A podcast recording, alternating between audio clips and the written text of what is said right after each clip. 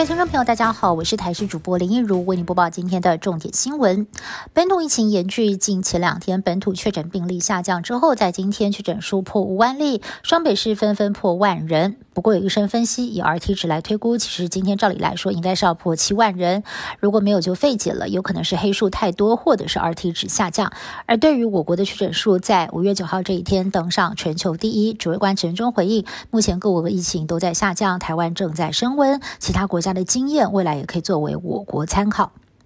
上周小学生莫德纳疫苗已经陆续开打，但是各县市预约率都低于五成，不少的家长还是想要等 BNT 儿童疫苗到货再让小朋友打。原定最快二十号可开打，但现在有变数。陈时中坦言，本来疫苗今天就要上飞机，但前一天半夜接到 BNT 厂商通知，因为资讯系统有问题，儿童疫苗没有如期上机，到货时间要另外公告。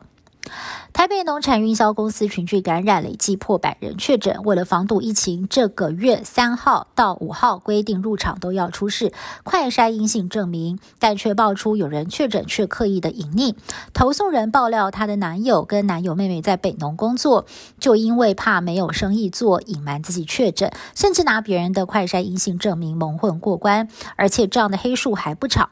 对此，台北市副市长黄珊珊坦言，有人谎报也很难查到，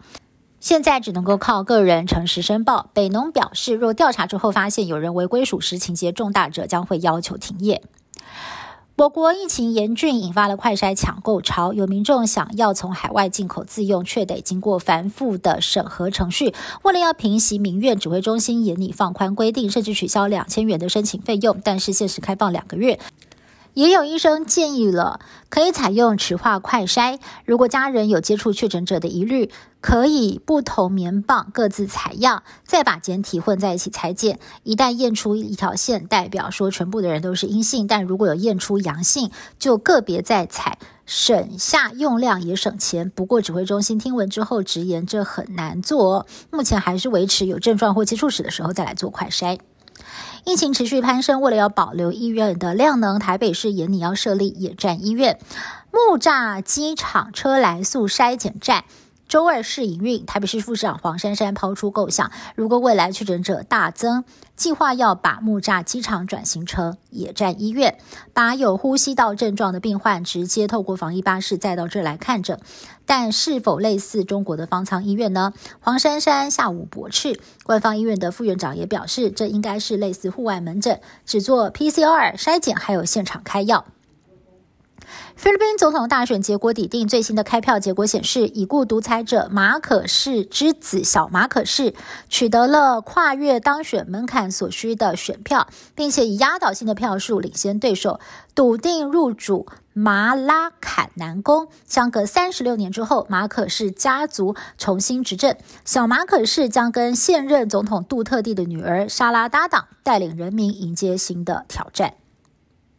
南韩政府最近继上个月解除了对海外入境人士的隔离措施之后，现在更是加码宣布，从六月一号开始要恢复外国人免签证入境济州岛。当地各大旅游景点摩拳擦掌，像是济州岛西归浦疗愈森林，正是超夯的韩剧《爱的迫降》的取景地，现在正加紧印制各国语言的导览手册，准备外国的游客来上门观光了。以上新闻是由台视新闻部制作，感谢您的收听。更多新闻内容，请您持续锁定台视各界新闻以及台视新闻 YouTube 频道。